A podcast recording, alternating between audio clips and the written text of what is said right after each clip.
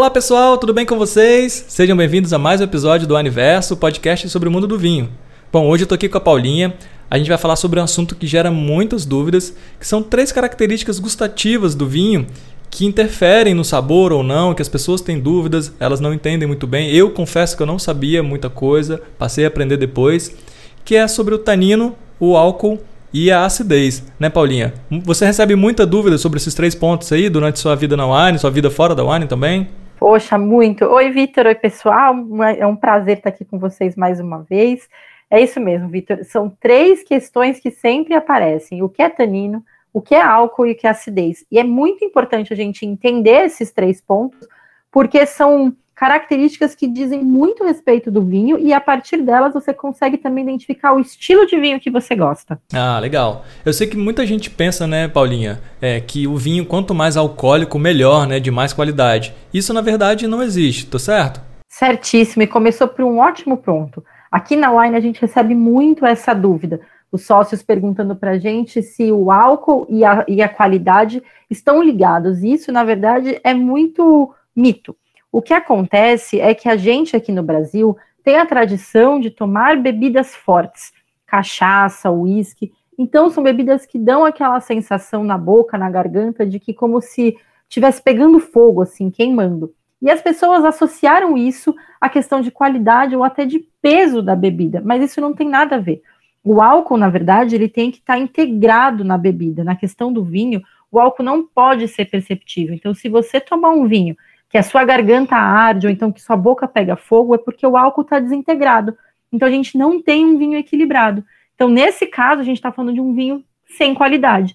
Quando a gente toma um vinho e você não percebe a sua, a sua garganta queimando, a sua boca pegando fogo, o álcool então está integrado, então você está falando de um vinho equilibrado e com maior qualidade. Então é uma associação que não tem muito a ver, e na verdade ela é até oposta do que o pessoal pensa. Ah, entendi. É, assim, acho que o pessoal pode pegar e talvez fazer um teste em casa. Eu, eu, sempre gosto de dar essas dicas assim, porque eu já fiz e eu acho muito interessante. Você pega dois vinhos similares, ou até pode ser de vinícola diferente e tal, mas você pega uma com a graduação de um, de um, de um valor e outro mais alto.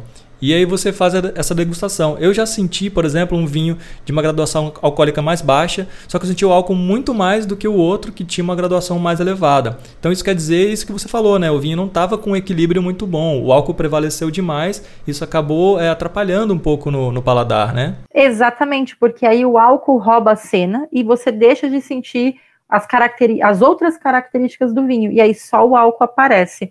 E também tem a questão da temperatura do vinho. Se a gente prova o vinho numa temperatura é, que não é a correta, você também pode ter o álcool desintegrado. Então, o que acontece? Muita gente acaba gelando muito o vinho, e aí o álcool dá uma escondidinha naquela ardência toda. Então, isso também é uma forma de você burlar quando um vinho não está muito equilibrado. Você gela mais ele, assim você tira essa, essa, essa queimação do álcool. Mas se você tomar o vinho na temperatura correta dele, que está sendo indicada no, na ficha técnica ou no rótulo, e ele dá essa sensação de queimação na boca, é porque ele está desequilibrado. Porque um vinho equilibrado ele tem que estar perfeito em condições para ser tomada naquela temperatura de serviço que depende, né? O vinho tinto varia ali de 14 a 17, 18 graus, então você precisa ter dentro dessa temperatura o, o, o, álcool integrado. Ah, legal. E aquela história de girar o vinho na taça assim e perceber as lágrimas na taça para indicar se ele tem mais ou menos álcool, é verdade isso? É verdade. É, quando a gente gira o vinho, além das lágrimas, a gente também faz com que o álcool é, volatize um pouco mais, né? Ele, ele saia um pouco mais da da taça. Porque você pode reparar, quando a gente abre um vinho, ele vem, muitas vezes vem na cara, assim, o cheiro de álcool. Isso acontece mesmo com vinhos de muita qualidade, vinhos integrados. A questão é que o álcool ele tem um aroma muito forte, ele aparece primeiro que os outros aromas que a gente tem que sentir, de fruta e coisa assim. Então, o que acontece? Você coloca o vinho na taça, você deixa ele respirar, assim o álcool volatiza e você consegue sentir os outros aromas que vão vir de frutas e coisa e tal. Quando você gira a taça, você também consegue ter uma definição de álcool a partir das lágrimas. Quando você tem as lágrimas muito abundantes e que descem lentamente, quer dizer que o vinho tem um teor alcoólico maior. Se você gira a taça e as lágrimas descem mais escassas e bem mais rápido, quer dizer que o teor alcoólico é mais baixo. Então, a partir da sua análise visual, você consegue também identificar se aquele vinho tem um teor alcoólico alto ou baixo. Caramba, que legal. Você falou tudo, né? Assim, eu tenho é, é, é, uma dificuldade assim na percepção pelo paladar, pelo olfato. Mais pelo olfato, na verdade. O paladar é um pouco melhor. Mas visual, assim, fica mais fácil da gente poder perceber, né? É uma, mais uma forma da gente conseguir identificar, assim, alguma característica do nosso vinho. É muito legal, porque antes mesmo de você pôr na boca, você já consegue imaginar o que aquele vinho vai te trazer, né? Bom, vamos falar então sobre acidez. Eu, por exemplo, sou apaixonado por por limão, por uma coisa assim mais cítrica. Eu sei que também rola um pouco de confusão, né, nesse, nesse sentido. É um vinho mais ácido, que não quer dizer, né, eu imagino que seja aquele vinho com aquele sabor muito forte de limão, aquele aroma bem característico assim. É verdade? Nas, na análise gustativa do vinho, quando a gente fala sobre acidez, a gente não está se referindo ao sabor. O sabor ácido, que nem você comentou do limão ou de uma fruta cítrica. A acidez, nesse caso, ela está sendo, é, ela está falando sobre a sensação de salivação e frescor que aquele vinho nos dá. Muita gente tem dúvida e muita gente reclama de vinho ácido, mesmo sem entender muito bem, mas a acidez é uma das coisas mais importantes que tem no vinho, porque é ela que não deixa o vinho xoxo, o vinho parecendo que está choco. Se você tomar um vinho que não tem acidez, vai parecer refrigerante sem gás. Ele fica totalmente morto na boca. A acidez, para a gente identificar, depois que você dá um gole no vinho, repara o quanto aqui atrás, na junção dos dentes, bem atrás na boca, o quanto você começa a gerar de saliva. Quanto mais saliva você gerar, mais ácido é aquele vinho. E essa salivação é muito importante, principalmente para harmonização porque é ela que vai equilibrar a comida dentro da boca. Os vinhos tintos são bem ácidos, mas os brancos trazem uma acidez ainda maior e os espumantes ainda mais. Então, e o espumante, como ele tem também a questão da efervescência, da efervescência que vem as bolinhas, né? Ele fica com uma sensação de refrescância ainda maior. Então, a acidez ela é, ela é responsável por deixar o vinho, o vinho vivo na boca.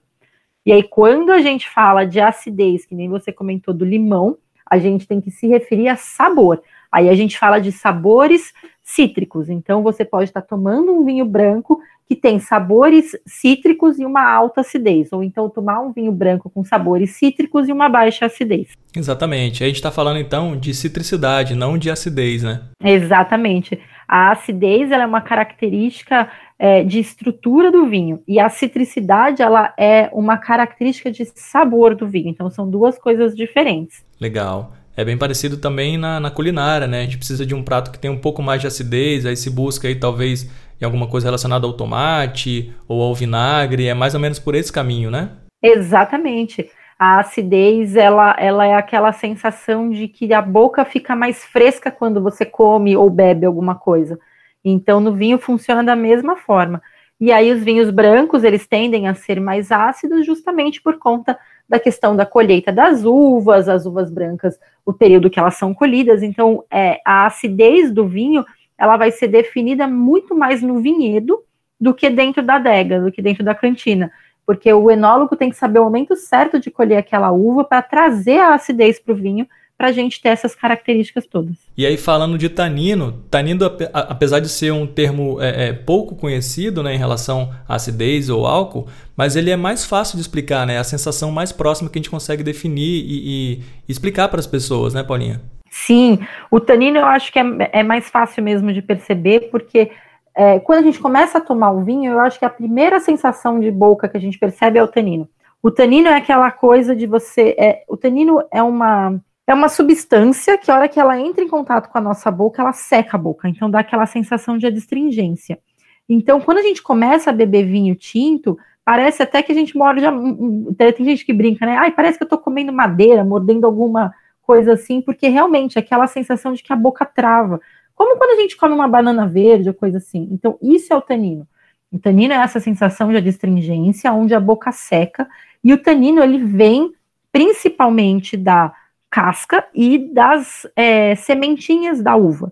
Mas você também consegue aportar tanino quando você leva o vinho para dentro de barricas de carvalho, por exemplo, que a madeira também tem tanino. Então você consegue aportar um pouquinho de tanino ao vinho nesse estágio é, de, na madeira. Então, o tanino ele é uma substância que é, é, natural da uva ou natural da madeira, e ela já vem junto com, com a uva na hora da produção do vinho. Algumas regiões permitem, por exemplo, como em Portugal, algumas regiões lá, permitem que na hora da prensa, de, na hora de você começar a desenvolver o vinho, você coloque ali alguns galhozinhos da própria videira para aportar ainda mais tanino naquele vinho. Então, são é, artifícios naturais que o enólogo pode usar para trazer um pouco mais de tanino para aquele vinho. É importante falar isso do enólogo porque é, é, é, em busca também desses três fatores que ele vai fazer aí todo o seu trabalho, né? Talvez no, no, no corte ali, ao misturar uma uva um pouco, um pouco mais de tanino e outra com um pouco menos, para justamente achar aquele equilíbrio e dar aquela, aquela característica final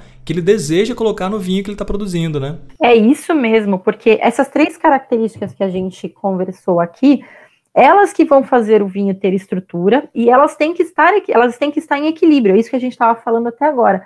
Ah, o vinho tem que estar equilibrado. O que é isso? Quando você for tomar um gole de vinho, você tem que perceber que ao mesmo tempo que sua boca seca com o tanino, ela volta a ser lubrificada com a acidez que a gente produz no final da boca. E a hora que você engole o vinho, ele desce delicadamente pela garganta. Então essas três características têm que estar, tá, elas têm que estar em perfeita união para a gente ter esse vinho equilibrado. E isso é realmente conseguido através de da, da técnica do enólogo. É, é, exatamente isso. É o enólogo que vai conseguir fazer esse desenvolvimento. Então, ele vai escolher num corte, por exemplo, uvas que tem uma mais tanina, outra que traz mais acidez, para conseguir fazer exatamente isso que você comentou. Criar um corte, criar um, um, vinho que fique perfeito na boca. Algumas regiões não permitem corte com mais de uma uva, né? mas permite que o enólogo use a mesma uva mais de uma vez. Então, o que, que é, pode ser feito? Por exemplo, uh, uma região na Borgonha, por exemplo, que só pode pôr Pinot Noir dentro do vinho tinto. É, o enólogo ele pode criar, é, cultivar diferentes clones de, de, da uva, que cada um desses clones tem um pouquinho mais de características que o outro. Então, vamos supor, num pé de Pinot Noir, ele consegue ter uma Pinot que vai amadurecer um pouco mais tarde, a outra que amadurece um pouco mais cedo, e aí ele mistura as duas Pinot Noir, as duas Pinots para conseguir trazer essas características. Então, a, o desenvolvimento do vinho é totalmente na mão do enólogo. Ele tem que ter o conhecimento do solo e da uva para saber como é que ele vai desenvolver aquele produto para chegar perfeitamente na nossa taça. Muito legal, Paulinha. E isso é, é, muito interessante, assim, que abriu um pouco a minha cabeça quando eu passei a entender isso e aí eu consegui sair, por exemplo, eu só comprava vinhos que fossem de uma única é, uva. Então eu sempre comprava é, um Merlot, um Cabernet, e eu ficava muito limitado a isso. Eu tinha um certo preconceito com, com vinhos, por exemplo, portugueses, que não tinham é, a descrição das uvas ali, né? Tinha o nome da vinícola, o nome do vinho e só. Então, assim, eu penso que um cara, um, um enólogo que tem uma limitação, entre aspas, de trabalhar o vinho dele só com a Pinot Noir talvez ele não consiga chegar num tipo de vinho que uma outra vinícola vai produzir sem essa, essa amarra, né? com a liberdade de poder misturar uvas diferentes e chegar a uma nova produção. Acho que isso é muito interessante e me permitiu com que eu buscasse novos vinhos sem estar sempre atrelado à uva, e sim me, assim, me deixando me encantar pelo que a vinícola tinha ali para oferecer. Isso foi assim é, é muito bom para minha experiência no vinho. Não, e é muito legal você falar isso porque isso é uma coisa que muita gente fala.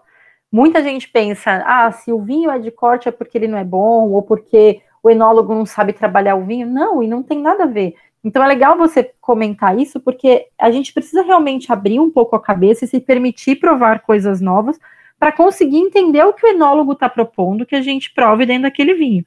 Então, regiões que são mais restritas, que é onde você só pode ter uma ou duas castas, às vezes os produtores ficam muito reféns, por exemplo, da natureza. Se chove muito, ou se tem uma geada e eles perdem a, a, a uva, eles não têm vinho para fazer aquele ano. Agora, se a gente fala de uma região onde o produtor pode misturar algumas uvas, por exemplo, Portugal. Portugal é muito famoso por blend. Portugal, antigamente, quando eles plantavam os vinhedos, eles nem faziam distinção das castas, plantavam-se tudo junto. Então eles chegavam lá, colhiam as uvas e faziam o vinho de acordo com o paladar. Então eles, eles percebiam na boca o quando aquele vinho chegava no momento ideal e era assim que eles faziam os vinhos. E, e aí algumas regiões que têm essa tradição de poder misturar as uvas permitem isso, de fazer com que o enólogo, numa temporada ruim para Pinot Noir, possa usar Merlot, ou numa temporada ruim para Malbec, consegue usar Cabernet Sauvignon. E aí ele não perde a produção e ele sempre consegue desenvolver um vinho e colocar a característica dele naquele produto. E aí, falando então de harmonização, por exemplo, se a gente pegar um vinho que é muito e pouco alcoólico, o que, que você indicaria para harmonização? Por exemplo, num vinho muito alcoólico, o que, que você indicaria para a gente harmonizar? Então, o álcool é muito importante a gente perceber ele, porque o álcool ele potencializa pimenta e sal. Então a gente tem que tomar muito cuidado. Se a gente pegar um vinho com teor alcoólico muito alto, a gente não pode comer uma comida que tenha muita pimenta ou muito sal, porque provavelmente vai dar uma combinação aí meio exagerada na boca. Então, por exemplo, se você for fazer uma comida ao estilo mexicano, que vai bastante condimento, prefira um teor alcoólico mais baixo. Vai comer um prato brasileiro, por exemplo, um, uma feijoada ou então um baião de dois, que já é mais salgado, também é melhor você optar por um álcool um pouco mais baixo porque assim você não potencializa o sal ou a pimenta no caso da comida mexicana. Ah, legal. Então o álcool, ele é importante a gente perceber porque ele pode sim acabar trazendo uma má experiência na hora da, da harmonização. Legal. E aí no outro extremo a mesma coisa, né? Um vinho que for pouco alcoólico, talvez ir para uma harmonização um pouco mais mais forte no sal, na pimenta seria interessante. Sim, e esse, o vinho, quando ele é pouco alcoólico e ele tem um dulçor um pouquinho maior na boca, tanto um vinho meio seco um vinho que tem características de frutas mais doce na boca, eles vão muito bem com comidas mais picantes. Por exemplo, é, o Lambrusco, que é um vinho que todo mundo, que se fala muito dele, ele é um ótimo vinho para comida picante, porque ele tem tanino, ele tem álcool e ele tem muita acidez, ele tem estrutura, mas tudo numa base muito baixa. Então você consegue colocar ele com uma comida mais estruturada e mais forte, e ele não vai atrapalhar ali a, a combinação. E aí, então, indo para acidez. Um vinho que tiver uma acidez bem elevada, o que, que você indicaria para harmonização? A acidez, principalmente no vinho branco, ela é muito importante para gordura. Quando a gente fala de gordura, assim, que vem da manteiga, ou que vem de uma fritura a óleo, ou de um prato que a gente tem uma textura muito untuosa na boca, a acidez é muito boa para isso. E o vinho branco normalmente tem uma acidez muito mais presente e muito mais fácil de identificar também. Então, para um, um, vinho com uma acidez alta, um vinho branco com acidez alta, tudo que a gente pensar em fritura combina muito bem. Coxinha, bolinho de queijo, acarajé, bolinho de bacalhau, tudo que é fritura combina muito bem. Agora, quando a gente tem acidez mais baixa, a gente tem que tomar cuidado, porque aí o vinho ele pode é, morrer perto da comida. Então, a gente vai precisar de uma comida um pouco mais é, não, não leve, mas uma comida não muito, não tenha muita personalidade. Ela tem que ser uma comida um pouco mais discreta ali para ela não matar o vinho. Entendi. Alguma coisa que mais acompanhe, assim, que não seja tão forte, né? Exatamente, é. Legal. E aí, por último, no tanino, um vinho com bastante tanino, assim, qual seria a harmonização? Tanino é perfeito para carnes, né? Carnes, é, na verdade, tudo que vem de origem animal. Então, carne de porco, carne vermelha, porque o tanino ele seca a boca, que nem a gente falou. E a gordura animal, ela deixa a boca untuosa, igual a gente estava falando ali da gordura. Então, quando você coloca o tanino junto com alguma coisa mais untuosa ou com mais gordura, ele faz aquela, aquela, aquela, ele deixa a boca seca e permite com que você continue a comer é, a, a, o prato sem ter aquela sensação de, de untuosidade na boca. Então, assim, quando a gente fala de um churrasco, por exemplo, a gente está comendo uma carne no churrasco, a boca começa a ficar meio untuosa, parece que o céu da boca começa a ficar mais, é, mais amanteigado. Aí quando você toma um vinho com tanino por cima, ele seca tudo isso. Então, por isso que é tão gostoso tomar vinho tinto com carne vermelha, porque ele realmente consegue quebrar essa gordura que vem do, da gordura animal. É, o bom é que sim, isso é um princípio muito básico, é uma linha de raciocínio muito básica e, e essencial para a gente pensar na hora de harmonizar, né? Por exemplo, ah, vai, vou receber visita, ou quero fazer alguma coisa para mim mesmo ou para alguém que mora comigo. Putz, deixa eu ver o que, que eu tenho de vinho aqui. Entra lá no nosso site da Wine ou no aplicativo, vê o vinho, vê as características dele, fala, putz, esse vinho aqui, ó, ele é bem alcoólico. Ah, então já sei com o que, que eu posso harmonizar. Isso ajuda bastante para ir, inclusive, além das sugestões de harmonização que a gente já faz, né, Paulinha? Exatamente. Sabe o que, que é legal disso? Porque o pessoal tem muito é, ou preconceito, até algumas ideias fixas, por exemplo, ah, eu só tomo vinho acima de 14 graus, eu não tomo vinho uh, com muita acidez.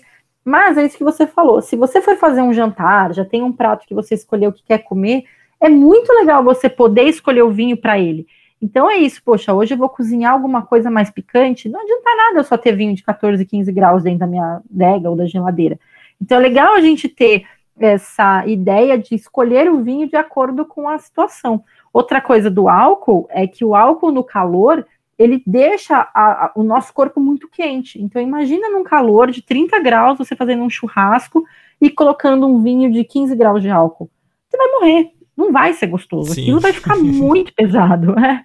Então, é legal exatamente isso, você escolher o vinho, as características do vinho de acordo com a ocasião, ou então com a comida, ou até para quem você vai presentear. É Bacana. Legal. Inclusive o contrário também, né? Se a gente pensar, putz, eu tô indo para um churrasco, eu tô fazendo uma carne aqui em casa, cara, deixa eu dar uma olhada aqui que eu tenho de vinho aqui que eu sei que tem bastante tanino e outro que eu sei que tem menos. Vou colocar os dois e vou provar com a mesma, com o mesmo prato e deixa eu sentir na prática a diferença. É uma forma muito legal de perceber ali como que funciona na prática, né, Paulinha? Nossa, isso é muito legal e eu faço muito isso aqui em casa, porque é assim que a gente aprende. Porque as regras existem, a técnica tá aí, mas a gente tem que ver o que, que faz sentido para o nosso paladar, o que, que combina com o que a gente curte comer ou com o que a gente gosta. Então, uma coisa que eu faço muito é, antes até de começar a cozinhar ou de escolher o que eu vou comer, eu já abro o vinho e provo ele. Porque aí eu consigo identificar aquelas características que ele tem e falo: olha, então vamos supor, eu abri um vinho que tem muito gosto de limão. Poxa, o que, que combina com limão? Ah, combina então um peixe. Se eu fizer um peixe, o gosto de, de limão do vinho vai entrar no lugar do limão. Então eu já tenho ali como se fosse um complemento. Então é legal também você fazer isso, que você vai é, adequando as características do vinho à receita, ou então ao prato que você vai pedir no delivery ou no restaurante. Então isso é muito legal. Ah, e o bacana também é, por exemplo, no caso do álcool, ah, a pessoa que gosta bastante de pimenta, gosta de uma comida mais, mais forte, mais temperada, coloca um vinho mais alcoólico e vê se às vezes esse realce não vai ser positivo para ela, né? No geral pode ser que não funcione, mas para a pessoa que gosta bastante, pode ser uma surpresa boa e aí fica uma dica para continuar seguindo em harmonizações assim também. Nossa, você falou uma coisa muito importante, é exatamente isso. Porque a harmonização, ela é feita para equilibrar o prato com a comida, né? Na verdade é você tem a comida, você tem o vinho e juntos eles têm um equilíbrio e eles criam um novo sabor.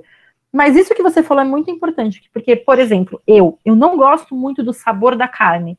Então eu sempre busco por vinhos que estejam acima do sabor da carne, porque eu prefiro ficar com o gosto do vinho do que do, com o gosto da carne. Agora, se você é uma pessoa que curte muito carne, você realmente precisa de um vinho aonde ele eleve o sabor da carne. Então, isso que você falou é muito importante, porque a gente precisa sim, quando for criar essas harmonizações, ver o que a gente quer sentir naquele prato. É o que você falou, poxa, adoro pimenta. Então coloca um vinho mais, mais forte ali de álcool para você ter aquela sensação picante na boca, aquela sensação de calor. Se é o que você gosta, vai dar super certo. Isso que você falou é muito legal. Legal. Acho que o mais importante de tudo, assim, primeiro a gente precisa saber essas informações que você trouxe, assim, são fundamentais para a gente entender o porquê.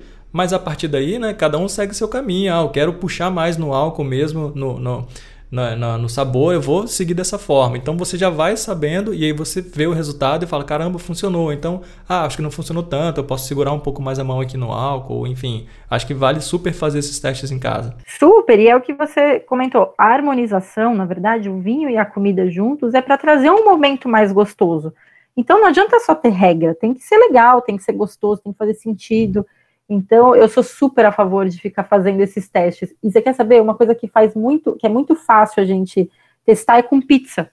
Pede uma pizza hoje, metade mussarela e metade, metade calabresa e põe dois vinhos para você provar. A pizza é um ótimo exercício para a gente ver o que, que combina ou não, porque tem bastante ingrediente, a gente consegue escolher o que a gente mais gosta, por exemplo, uma pizza de calabresa com pimenta, aí você consegue ver se ela vai melhor com um vinho mais álcool, menos álcool, ou então a pizza com queijo, você coloca ali um vinho branco e um tinto, os dois com acidez alta, e você vê o que, que o seu paladar vai melhor. Então, são, é, são algumas, alguns truquezinhos que a gente consegue ter dentro de casa só para melhorar o, o, nossa experiência com o vinho. Nossa, show de bola! Tá aí um episódio cheio de dicas muito importantes. Acho que vale a pena, né? Seguir. Eu mesmo quero botar na prática aqui. Essa da pizza, da pizza eu achei sensacional, porque é bem prático, é barato, a gente consegue aí, é, harmonizar fácil com o que a gente tiver em casa então, vou fazer nesse final de semana com certeza. Ah, e faz e depois me conta o que, que deu certo para você. Paulinha, bom, é isso. Obrigado mais uma vez por essa aula. Assim, é sempre muito bom poder conversar, entender um pouquinho mais e trocar essa ideia com você, justamente também para a gente passar para todo mundo esse conhecimento que acho que vale a pena, que faz toda a diferença no fim do dia. Ah, muito obrigada. Eu adoro estar aqui também. É muito gostoso falar sobre isso. E é o que você falou, quando a gente passa conhecimento, a, a, experiência das outras pessoas ficou ainda melhor, é isso que a gente quer, né? Viver bem com o vinho, isso que é o mais legal. Com certeza. Bom, gente, então é isso. Obrigado vocês que estão ouvindo a gente e a gente espera vocês no próximo episódio. Tchau, tchau. Valeu, galera. Um beijo. Tchau, tchau.